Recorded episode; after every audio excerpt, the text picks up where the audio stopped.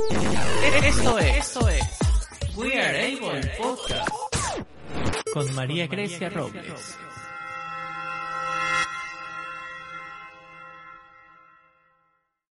Hola amigos de We Are Able, bienvenidos a otro capítulo de su podcast. Hoy tenemos como entrevistada a María Jimena Rivas, fundadora de Incluye 360, pero antes de empezar la entrevista, quisiera decirles que se suscriban a nuestro canal de YouTube, comenten, compartan y den like. También seguirnos en nuestras redes sociales. Estamos en Instagram como arroba weareableofficial, en Twitter como arroba weareableofi, en Facebook como weareable y también suscribirse a nuestra página web www.tweareable.com. Ahora sí.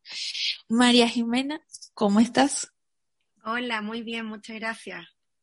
Bueno, Jimena, vamos a Jime, Jime. bueno, primero que nada, eh, muchísimas gracias por, por haber aceptado la invitación. Eh, de verdad que me encanta todo lo que tú haces, la organización, tú como persona, o sea, no, primero felicitaciones y gracias por estar acá. No, muchas gracias a ti también por, por darnos este espacio también para visibilizar lo que estamos, lo que estamos haciendo. Así que muchas gracias por la invitación. Sí, bueno, eh, Jimé, cuéntame un poquito quién eres tú, qué es eh, la organización. Mira, a ver, yo soy de profesión ingeniero, yo estudié ingeniería civil en la universidad, trabajaba en eso, em, junto a mi marido también ingeniero, los dos bien cuadraditos, como decimos acá. Eh, y teníamos una vida de dos profesionales, jóvenes, exitosos, trabajando, eh, y cuando quedó embarazada de mi, primer, mi primera hija, Em, a mí me dicen en el embarazo, a las 20 semanas de embarazo, em, me diagnosticaron que ella venía con un daño neurológico muy severo. Mm, básicamente no se le formó el cerebro, tiene, tiene como, no tiene hemisferio izquierdo, derecho, tiene una masa muy extraña. Y eso, eh, el diagnóstico era eh, un embarazo incompatible con la vida y que probablemente iba a morir en el parto.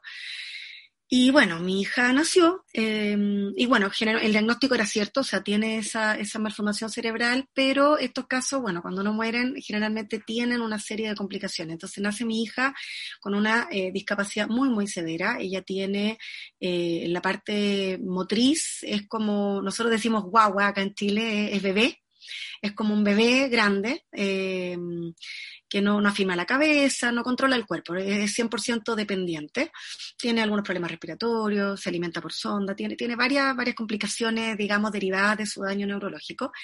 Y en la parte cognitiva eh, eh, tampoco no habla, pero sí está completamente conectada, nos, tenemos una relación maravillosa, ella nos entiende, entiende, digamos, lo que pasa a su alrededor, pero no, no, no tiene, eh, no puede verbalizarlo.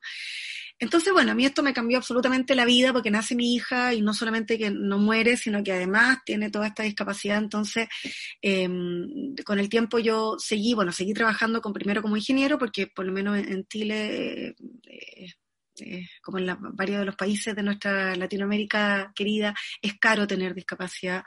Eh, yo tenía que seguir trabajando con mi marido para poder mantenerla a ella. Entonces yo seguí trabajando en el rubro de ingeniería tratando de compatibilizar las dos cosas, pero llegó un momento en que la situación era bien compleja y, el ritmo de trabajo habitual, digamos, de ingeniero era difícil. Y ahí empiezo a eh, independizarme un poco y trabajar en temas más, más sociales. Y a lo largo, bueno, y con el, con el cambio de la vida, digamos, terminé trabajando en temas de discapacidad porque, claro, uno empieza a buscar cosas afuera y uno veía todos los avances que habían, sobre todo en Europa o en Estados Unidos, eh, y decía, pucha, queremos tener eso mismo acá. Y empecé cuando mi hija ya tenía como cuatro años, yo empecé a trabajar ya en temas de discapacidad netamente en una fundación primero por inclusión escolar y estando en eso, em, por las vueltas de la vida me ofrecieron hacerme cargo del de el Servicio Nacional de la Discapacidad. Después de la Convención de Naciones Unidas, Chile ratificó la convención, entonces cambió la legislación, creó este Servicio Nacional de Discapacidad y el año 2010 yo asumo como la primera directora del servicio y estuve cuatro años, eh, digamos, tratando de llevar adelante ese, desafío y formalizar, eh, eh, digamos, el tema de la discapacidad, relevarla a nivel nacional.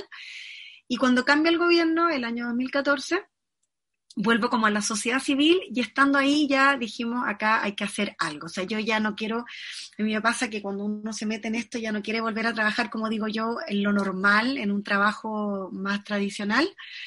Y ahí entonces decidimos con un grupo de algunos ex Senadis, ex Servicio Nacional de la Discapacidad y otros amigos que por experiencias personales que llevábamos ya años trabajando en esto, creamos esta ONG que se llama Incluye 360, eh, donde el foco es cambiar la cultura. O sea, lo que hemos visto a lo largo de los años es que eh, el problema con discapacidad, si bien como país hemos avanzado bastante, hay leyes, hay bastante más avance eh, respecto a años atrás, el problema sigue estando en, la parte cultural, en, la parte del desconocimiento, el temor, los prejuicios respecto a la discapacidad. Entonces nosotros creamos Incluye pensando, en ese minuto, te estoy hablando del año 2014, el foco era inclusión laboral, y eh, accesibilidad, que creemos que no hay una cosa sin la otra, digamos, es difícil tratar de ser eh, accesible, o sea, perdón, tener inclusión laboral si no existe accesibilidad. Entonces nuestro foco era, eh, acá todavía no existían las leyes que obligaban a la, a la inclusión laboral, como esa ley salió el año 2016, pero nuestro foco siempre ha sido ayudemos y entreguemos herramientas para que las organizaciones lo puedan hacer, pero por por sentido común que, conversábamos hace un rato, en el fondo es eh, que la gente lo haga de verdad entendiendo la importancia que hay detrás, no porque la ley lo obligue. Como sabíamos que iba a venir la ley igual, la ley acá estuvo en discusión más de seis años, así que sabíamos que la ley iba a venir, pero la idea nuestra era ayudarlos a generar conciencia y hacerlo de buena manera, no por cumplir, no por inventar un cargo para contratar a una persona para cumplir con la ley, sino que efectivamente que las, sobre todo las empresas, estuvieron preparadas para eh, contratar de buena manera.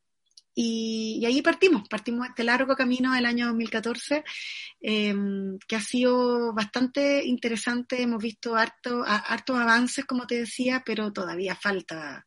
Y después yo tuve también, bueno, como preguntaste por mí, también yo tuve una, eh, entre medio el año 2018, eh, me invitaron a formar parte de nuevo del Servicio Nacional de Discapacidad, hubo cambio de gobierno y vuelve a asumir el presidente Piñera y él me pide que por favor vaya a ayudarlo también un poco a, a, seguir el trabajo. Entonces volví al Senadis, renuncié a Incluye, siguieron ahí un grupo maravilloso de personas que han seguido eh, ininterrumpidamente desde Incluye 360, pero yo estuve 2018 hasta el 2020, hasta el año pasado, hace un par de meses atrás, em, renuncié al servicio porque volví a hacerme cargo del servicio, pero hace un par de meses ya con este tema de la pandemia, mi hija mayor es de alto riesgo, así que evidentemente em, ya se me estaba complicando un poquito el trabajo público, así que, bueno, renuncié y ahora estoy nuevamente aquí en Incluye apoyándola. Mi hija ya tiene la, la, la culpable de todo esto, va a cumplir ahora en abril, cumple 19 años, así que la verdad que ha sido un largo recorrido y aprendizaje en todos los ámbitos y, y por eso también la motivación constante de, de seguir en esta línea. Creo que todavía hay mucho, mucho por hacer. Sí, oye, eh, Jimé, yo sé que en Incluye 360 ustedes trabajan en, o sea, en muchas áreas. ¿Pudieses hablar un poco sí. eh, qué, qué, hacen ahora?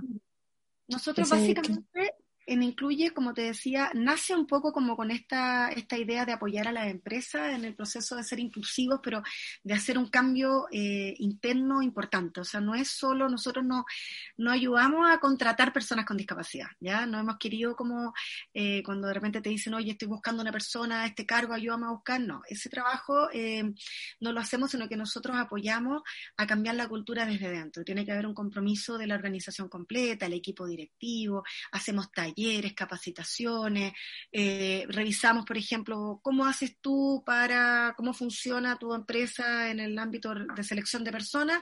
Ok, nosotros ayudamos a lo que ellos hacen siempre para buscar personas, cómo eh, convertir ese proceso en un proceso inclusivo. ¿Qué hacer para que, si viene una persona ciega o sorda o, o, con silla rueda, cómo tienes que adaptarte para que dentro de la normalidad tú incorpores a las personas con discapacidad? Tanto como trabajadores, pero también como clientes. Si tú eres una empresa que presta servicios, ¿cómo atiendes a un, a un, cliente con discapacidad? Si estás preparado, qué tienes que adaptar, cómo tienes que preparar a tu equipo. Entonces, hacemos como ese trabajo que es un poquito más eh, desde el punto de vista de, de, consultoría, por decirlo de alguna forma, donde eh, vamos ayudando a que la cultura de la inclusión quede como incorporada dentro de la habitualidad.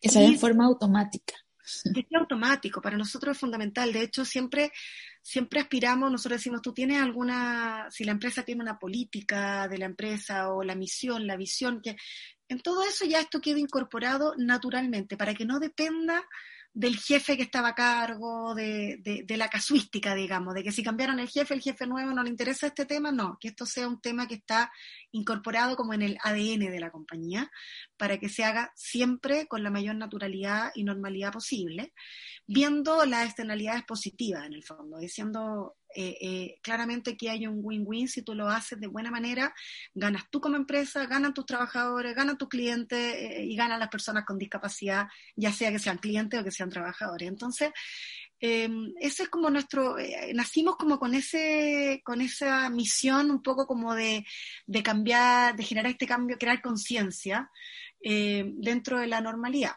pero también tenemos un rol social súper activo. En el fondo, por eso somos una ONG, una fundación sin fines de lucro, eh, porque lo que buscamos también es apoyar a las personas con discapacidad. Nosotros no tenemos una población específica a la que atendamos. No es que yo te diga, nosotros no trabajamos, por ejemplo, con las personas ciegas de tal sector, no, sino que nosotros eh, tenemos una serie de proyectos sociales eh, y vamos viendo eh, con quién hacerlo. Por ejemplo, la otra vez una empresa muy grande, Nestlé, quería hacer un trabajo social con alguien y bueno, nosotros los pusimos en contacto con un hogar de personas con discapacidad severa, de muy escasos recursos, que necesitaban ayuda. Entonces, ¿qué hace esta empresa? Esta empresa va y, por ejemplo, eh, los pusimos en contacto, le, digamos, hicimos todo un trabajo ahí de concientización en, los dos lados.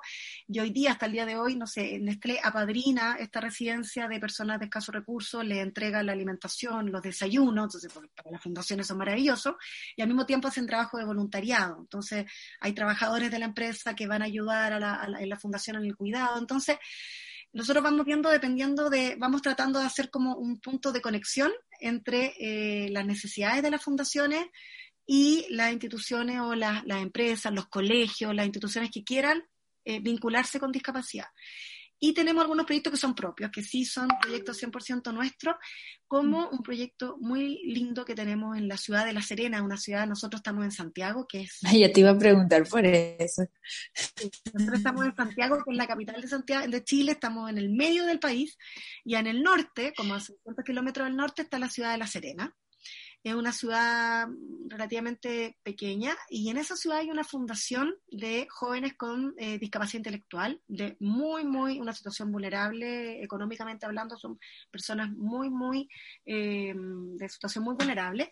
Entonces ellos hacen, tradicionalmente hace años que ellos hacen eh, reciclaje, ¿ya? Entonces un taller muy bonito, una fundación que tiene un taller, que vienen estos jóvenes y les enseñan a reciclar eh, plástico, hacen posavasos y cosas bien pero el, taller eh, no se sustenta, no es autosustentable porque los productos de repente, bueno, los tratan de vender, pero claramente es algo bastante precario. Entonces, ¿qué hacemos nosotros? Aquí en Chile, la ley de inclusión laboral, la ley obliga hoy día a las empresas a, contra, a, contratar personas con discapacidad.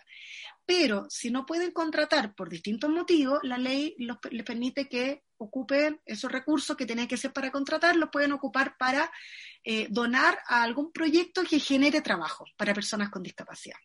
Entonces, en ese contexto, nosotros generamos este proyecto y lo inscribimos en esta ley, entonces las empresas nos pueden donar para nosotros realizar este proyecto. Y ya estamos muy contentos, ya conseguimos más del 60% del proyecto, así que estamos ya partiendo, partimos ahora, la, esta semana de hecho partieron las primeras etapas del proyecto. ¿Y en qué consiste? Consiste en que nosotros hacemos una alianza con esta Fundación de La Serena. Ellos saben hacer reciclaje, pero, pero un reciclaje, por decirlo de alguna manera, más artesanal. Y nosotros tenemos otra ley que no tiene nada que ver con discapacidad, que es la ley REP, que es la ley de reciclaje. Entonces las empresas están obligados a cumplir con esta ley de reciclaje, que significa que no solamente tienes que hacer, tienes que reciclar, digamos, tus excedentes o, digamos, el material que estás usando, sino que la ley esta los obliga a reciclar con ciertos estándares de calidad. Y significa que las personas que le hagan el reciclaje tienen que ser personas que estén certificadas, ¿ya? Que tienen que tener un cierto conocimiento. Entonces, nosotros acá, ¿qué vamos a hacer? Nosotros, como incluye 360, vamos a ir a esta fundación en La Serena y a estos mismos jóvenes con discapacidad que están reciclando hace muchos años, nosotros a ellos los vamos a capacitar con este estándar de calidad que pide la ley de reciclaje. Les vamos a adaptar los cursos, todo lo que están aprendiendo, digamos, se lo vamos a adaptar para que lo que estén aprendiendo lo hagan con este mínimo, con este estándar que exige el reciclaje. Y además, nosotros vamos a financiar el que ellos se certifiquen, porque tienen que hacer todo un proceso, este proyecto dura 18 meses y al cabo de los 18 meses ellos van a estar certificados. Entonces vamos a tener a un taller con los mismos jóvenes que estaban haciendo su trabajo, pero hoy día estos jóvenes, bueno, a futuro van a quedar con certificación. Entonces para las empresas va a ser muy atractivo, en vez de contratar a un reciclaje, digamos, buscar un reciclador, ellos van a poder contratar los servicios de, este, de estos jóvenes con discapacidad que van a estar por un lado, bueno, van a estar cumpliendo con la ley de inclusión laboral, pero lo importante es que también van a estar cumpliendo con la ley de reciclaje. Entonces, generamos y se le agrega valor al trabajo que hace esa fundación, porque tú vas a tener hoy día una fundación que va a estar con las competencias para ofrecer sus servicios, que le paguen por ese servicio, que ya no sea como caridad, no es que ellos van a tener que estar buscando una feria artesanal donde vender los productos, no, hoy día, o sea, a futuro ellos van a poder ir y decir, yo tengo la certificación de la ley de reciclaje, por lo tanto yo te presto un servicio y además este servicio está hecho por personas con discapacidad. Entonces estas personas van a acceder a un trabajo remunerado, decente, digno. Eh, entonces, ese tipo de proyectos a nosotros nos mueve mucho porque sentimos que vamos aprovechando em, la instancia, digamos, no es como focalizarse, eh, es como profesionalizar más el trabajo, no es pensar que las personas con discapacidad, en este caso vulnerables, que no pudieron acceder a estudios formales, entonces, pero no necesariamente tienen que tener un trabajo poco calificado y, mal remunerado. Si tú le entregas la herramienta, ellos pueden acceder a, mejores formaciones. Y este taller de reciclaje, nuestra idea es replicarlo en distintas ciudades del país eh, con distintos perfiles. Por ejemplo, estamos preparando este mismo taller ahora, estamos preparando un proyecto que va a ser para mujeres cuidadoras. Porque claro, capacitar a jóvenes con discapacidad intelectual es un desafío porque el proyecto en sí, por decirlo de alguna manera, es caro, porque tú tienes que tener equipos profesionales, fonoaudiólogos, terapeutas, porque evidentemente tienes que ser capaz de entregarle las competencias laborales, pero a un perfil de personas eh, con baja educación. Eh, y con, algunos no tienen, por ejemplo, lectoescritura, entonces tienes que desarrollar ahí, eh, es un proceso difícil. pero en paralelo, por ejemplo, también estamos desarrollando un proyecto para mujeres cuidadoras, que son madres que cuidan a personas con discapacidad y necesitan eh, generar algún, alguna algún remuneración desde sus propias casas. Entonces la idea también es enseñarle esto mismo, ayudarla a certificarse y que ellas, porque el trabajo de, reciclaje también lo puede hacer desde tu propia casa. Entonces, vamos buscando esta estrategia. Entonces, ahora estamos haciendo esto, lo queremos hacer en la zona central, en, el, en la costa del, de Chile, pero a, la altura de Santiago, en la región de Valparaíso. Entonces, estamos buscando ahí una alianza con agrupaciones que tengan eh, mujeres que sean cuidadoras para ir a ofrecerles este mismo, este mismo proyecto. Entonces, nuestro rol un poco es de articular también y aprovechar eh, lo que hemos aprendido a lo largo de, muchos años eh, para ponerlo a disposición también de otras fundaciones y organizaciones más pequeñas que a lo mejor tienen menos redes. Wow, pero qué interesante, me parece súper, súper interesante eh, esto que, esto que, que están haciendo, o sea, no sé, porque es algo que, por lo menos la parte esta de REC, de la ley REC, em, es un trabajo que ya tiene años. Eh, creando esa conciencia que ya ahorita se hace en modo automático, cuidar el ambiente, todas esas cosas, y es algo parecido a lo que tú estás haciendo creando conciencia en el ámbito de la discapacidad. Y simplemente estás uniendo dos cosas que son necesarias e importantes. Bueno, de hecho nosotros lo que, lo que hacemos... Entonces, no sé, me, me gusta mucho Sí, nosotros lo que buscamos un poco es como eliminar estos mitos y prejuicios que existen, porque, por ejemplo, incorporar a personas, incorporar laboralmente a personas con discapacidad intelectual, yo creo que es de lo más difícil, porque, porque existen muchos prejuicios. La gente dice, no, ¿cómo voy a contratar a alguien con discapacidad intelectual que no entiende, que, o que es lento? Eh, pero precisamente, por ejemplo, en lo que es reciclaje, nosotros tenemos un ejemplo de una fundación americana muy linda, que es Blue Star Recycling, em, que se ha dedicado a hacer reciclaje, por ejemplo, de computadores, que también queremos después eh, eh, ir diversificando en, eso, en ese rubro. Y y, está demostrado que una persona con discapacidad intelectual, sobre todo dependiendo del tipo de discapacidad, acá tenemos a varios de los jóvenes son del espectro autista, entonces son personas, claro, que depende de dónde la quieras colocar. Tú no vas a poner a una persona del espectro autista a atender público. Entonces, claro, tú le dices a la al, al, empleador, le dices, no, evidentemente no te puedo pedir que contrate a una persona del espectro autista a atender público si no, no tiene habilidades sociales para relacionarse con terceros o no le gusta. Pero en el reciclaje, que tú tienes que estar separando productos, eh, discriminando del cartón, las personas del espectro autista son tremendamente minuciosas, a veces llegan a ser obsesivos, entonces hacen un trabajo con un nivel de calidad y una precisión que nadie más lo va a tener. Una persona sin discapacidad probablemente se va a aburrir en esa tarea y al cabo de un rato va a querer cambiarse de labor y va a decir, y, ahí viene esta rotación y, y, y, la empresa le cuesta tener gente permanentemente en un puesto de trabajo cuando es muy rutinario.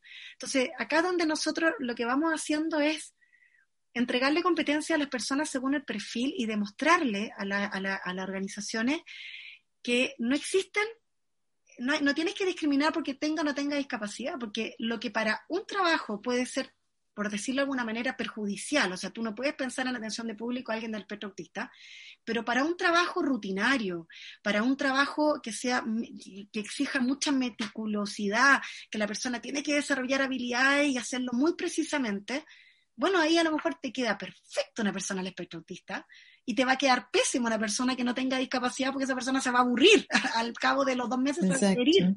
Entonces ahí nuestro, por eso nuestro foco siempre desde Incluye 360 es un poco como como ir haciendo estos match y desmitificando la discapacidad. Hablábamos también en, la conversación previa, hablábamos de, por ejemplo, esto, esto que existe la, cierto sesgo de que tú dices, no, es ciego. Bueno, pero hay una gama tremenda, está la baja visión, están los ciegos profundos. Entonces no, te, no puedes decir tú, no, esto no lo puede hacer un ciego. No, porque es como decir, mm. esto no lo puede hacer una mujer. o sea, hay distintas mujeres, habemos con distintas competencias, entonces es lo mismo, es lo mismo que pasa en discapacidad, pero el problema en discapacidad es que muchas personas nunca han tenido la suerte de relacionarse con la discapacidad. Entonces existe, entonces tú tienes que ir eliminando estas barreras, derribando prejuicios y, haciendo que dejen de estigmatizar. No son todos iguales, no están todos en el mismo saco. Tú puedes encontrar profesionales con discapacidad, puedes encontrar técnicos, puedes encontrar artistas con discapacidad. Entonces,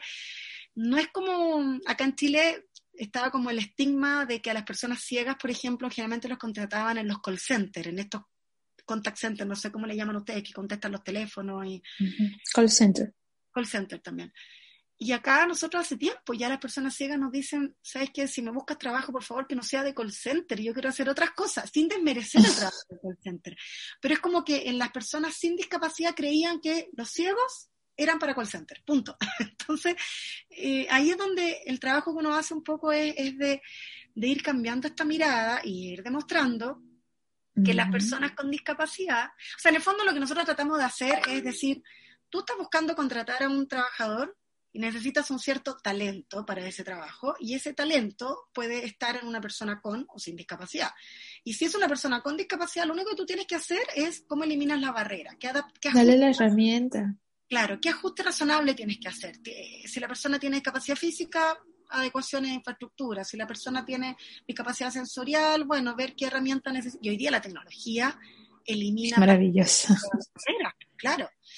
Así que bueno, es un trabajo igual es largo, pero porque cuesta todavía, pero yo creo que cada vez más, y, sobre todo yo creo, no sé si te ha pasado a ti, pero con la pandemia em, y la obligación que hemos tenido todos de, de, estar guardados y empezar a trabajar remotamente, yo creo que ha sido una oportunidad espectacular para visibilizar que la tecnología hoy día, eh, que las personas con discapacidad pueden, gracias a la tecnología, estar prácticamente igual de conectados que el resto. Porque en el fondo todos pasamos a tener cierto grado de discapacidad. Yo hoy día no puedo salir de mi casa porque mi hija es de riesgo, tengo que trabajar a distancia.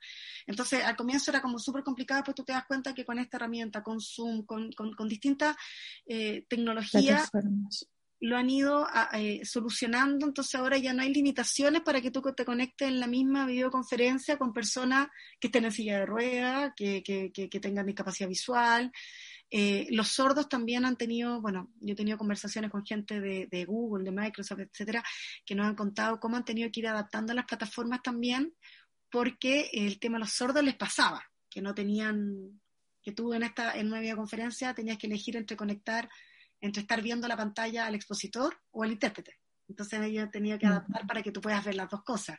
Entonces, eh, yo creo que la pandemia ha ayudado en parte a visibilizar esto de, de, manera más masiva, pero el desafío que tenemos es, es, que este aprendizaje quede instalado y quede, digamos, y que sea permanente en el tiempo, de que, de que ya no, haya vuelta atrás, o sea, que ya estamos visibilizando la discapacidad, estamos demostrando que las personas con discapacidad pueden ser eh, tan buenos trabajadores eh, como el resto, eh, pero, pero hay que estar constantemente generando ese cambio de conciencia, digamos, educando. Es un, es un, un, trabajo fuerte, pero que en el futuro le vamos a estar viendo frutos y, y, o sea, y en todos lados se tiene esta dificultad de la parte laboral, pero también como yo le hice una entrevista el año pasado a un chico, o sea, el trabajo, el, el, trabajo que hay que hacer no solamente es de la parte laboral, sino también de la parte como nosotros, como personas con, con discapacidad. O sea, es un trabajo en conjunto, ok, tú dame las herramientas, que, que mi parte, mi trabajo va a ser darle uso a esas herramientas para hacer mi trabajo y así tú puedas quedar bien, ya sea con tu jefe o tu empresa o negocio, sigue adelante. O sea, es un trabajo en conjunto y ya, o sea, no, no porque, sabes que a veces pasa de, de que muchas veces la persona te da el trabajo y hasta te da, la, te da la herramienta, pero la persona con la discapacidad es la que se comporta mal. Entonces ya ahí empieza una generalización gigante, que es lo que tú estabas diciendo hace rato, de que no, es que porque ciego no hace nada, no, porque, o todos hacen call center, porque un grupo es lo que le gustaba, es lo que podía, lo que sea, pero nos olvidamos de las otras capacidades. Bueno, acá, por ejemplo... En este parte... Acá con la ley, por ejemplo, ha pasado de todo, porque en todas partes hay gente que se aprovecha. Entonces, con la ley de inclusión, como las empresas están obligadas a contratar una cuota, un, cierto, un 1% de trabajadores con discapacidad, a mí me han contado también que de repente han habido em, empresas que están entrevistando a distintos trabajadores y llega un postulante con discapacidad y que le decía al empresario, bueno, pero yo quiero este sueldo. Estaba pidiendo más sueldo del que ofrecía la empresa. Entonces la empresa le dijo, no, no te puedo pagar más, no, es que si tú me quieres contratar me tienes que pagar más porque yo sé que tú a mí me necesitas por la ley. Entonces uno dice, no, porque si el cargo es con este sueldo, tengas o no tengas discapacidad, te tiene que pagar ese sueldo. O sea, tú no tienes que aprovecharte o, personas que han pedido aumento de sueldo porque ahora a ellos les sirve por la ley. Y por otro lado también nos ha pasado, por ejemplo, de eh, esta mirada un poco asistencialista hacia la discapacidad eh, me acuerdo un joven con discapacidad intelectual que entró a trabajar como reponedor en un supermercado y un día no llegó a trabajar, entonces llamaron del supermercado, llamaron a la casa para saber cómo estaba, si le pasaba algo, y contestó la mamá, y estoy hablando, era un adulto de ya veintitantos años, y contesta la mamá y la mamá dice, no, es que hoy día no lo mandé porque estaba lloviendo. Y uno dice, qué increíble, porque esa es una mirada muy asistencialista de la mamá, que eh, todavía la mamá lo trataba como que fuera un niño que hoy día está lloviendo y no lo voy a mandar al colegio porque hace mucho frío, no sé.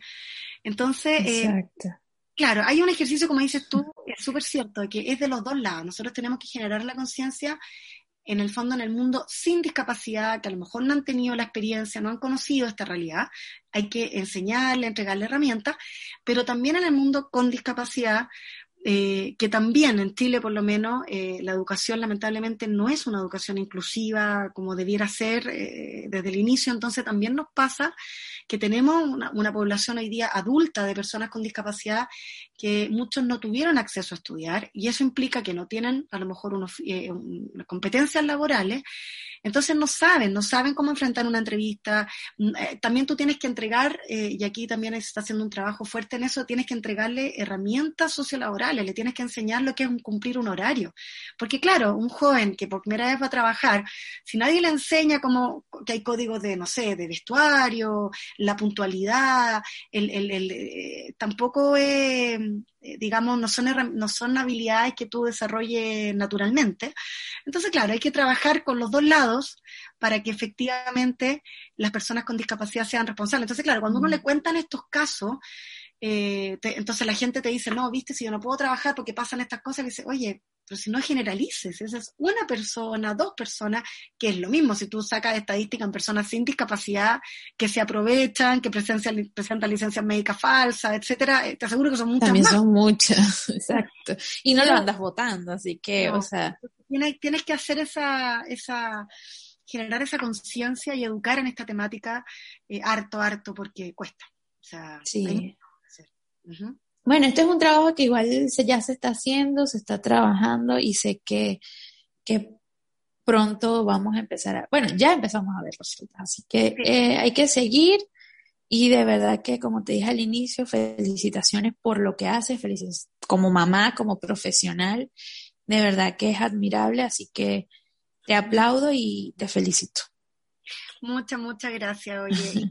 no, y felicitaciones a ti también lo que están haciendo con We're Able, que lo estuvimos mirando y, encuentro que es súper valioso estar relevando eh, buenas prácticas, experiencias. Yo creo que hoy día eso ayuda mucho también a todos los que están partiendo.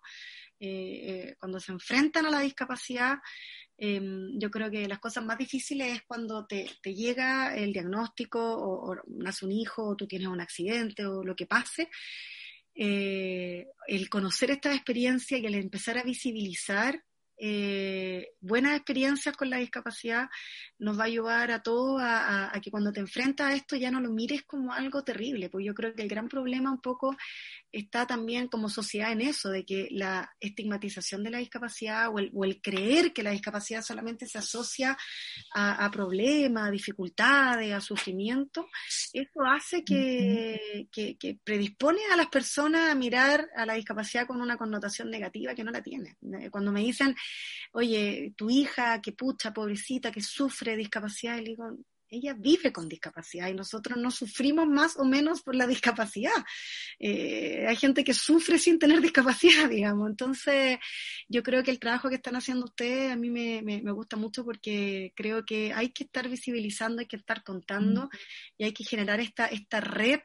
Eh, en la, a través de la cual eh, se va normalizando el tema y, se van transmitiendo estas buenas, buenas experiencias y buenas prácticas que a la larga nos, van a ayudar a todos a ser mejores personas. Sí, bueno, muchísimas gracias. Y de verdad que esa es la intención, eh, crear conciencia, así como lo estás haciendo tú con, con Incluya 360, cada uno pone su granito de arena en base a su área. Entonces, eh, sé que muchas cosas van a venir, se va a hacer y vamos a ir evolucionando y esa es la, la intención. De que no nos no generalicen a una persona por no ver, por no caminar, por no ir, sino que hay de todo, hay gente buena y gente mala, así de fácil vamos a hacer cada vez mejor, más, buenos. Mm, exacto. Bueno, eh, muchísimas gracias por haber estado acá, de verdad. Em, espero poderte tener más adelante con nuevas cosas que vayas a estar haciendo con Incluye 360. Estás invitada para cualquier cosa y espero que podamos hacer muy buenas cosas más adelante. Muchas, muchas gracias. Cuenten con nosotros. Acá somos un equipo eh, muy motivado y siempre con ganas de estar haciendo más cosas y innovando y, ahí estamos dispuestos a colaborar en todo lo que se necesite. Bueno, ya saben, eh, muchísimas gracias, espero que les haya gustado el podcast de hoy. No olviden suscribirse, compartir, dar like y seguirnos en todas nuestras redes sociales. Estamos en Instagram como arroba weareableofficial, en Twitter como arroba weareableoffi, en Facebook como weareable y suscribirse en nuestra página web www.teamweareable.com. perdón. y además vamos a estar poniendo las redes sociales de Incluye 360 en la descripción, aquí en la pantalla, y lo vamos a estar etiquetando en nuestras redes sociales para aquellos que están en Chile o en cualquier parte y quieran contactarlos. Así que allí lo van a estar esperando. Bye. Desde el 2015 sabemos que al menos 2,8 millones de chilenos tiene algún tipo de discapacidad. Entonces, el 57% de las personas con discapacidad mayores de 18 años se encontraba inactivos. Con la ley 21.015, cerca de 20.500 encontraron empleo. El estallido social y la crisis sanitaria han traído un severo retroceso en este proceso y se estima que cerca de 1.400.000 personas con discapacidad actualmente no tienen trabajo. ¿Quiénes somos? Somos un equipo multidisciplinario conscientes de que la inclusión plena y efectiva de las personas con discapacidad requiere antes que nada un cambio de mirada y de actitud hacia ella.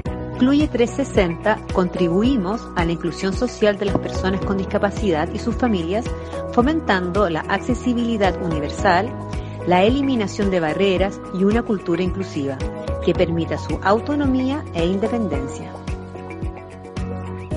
Estrategias para la gestión de la inclusión laboral. Nuestro modelo de asesoría y el acompañamiento cercano a los equipos de trabajo han dado forma a procesos de gestión de la inclusión efectivos, transversales, perdurables en el tiempo y capaces de generar expectativas de promoción y desarrollo en diversas organizaciones. Un continuo de aprendizajes desde lo cognitivo hacia lo transformacional hace de nuestro taller de cambio cultural el mejor incentivo para la creación de estrategias innovadoras que fomenten la inclusión y la igualdad de oportunidades, contemplando los conceptos de accesibilidad universal y ajuste razonable.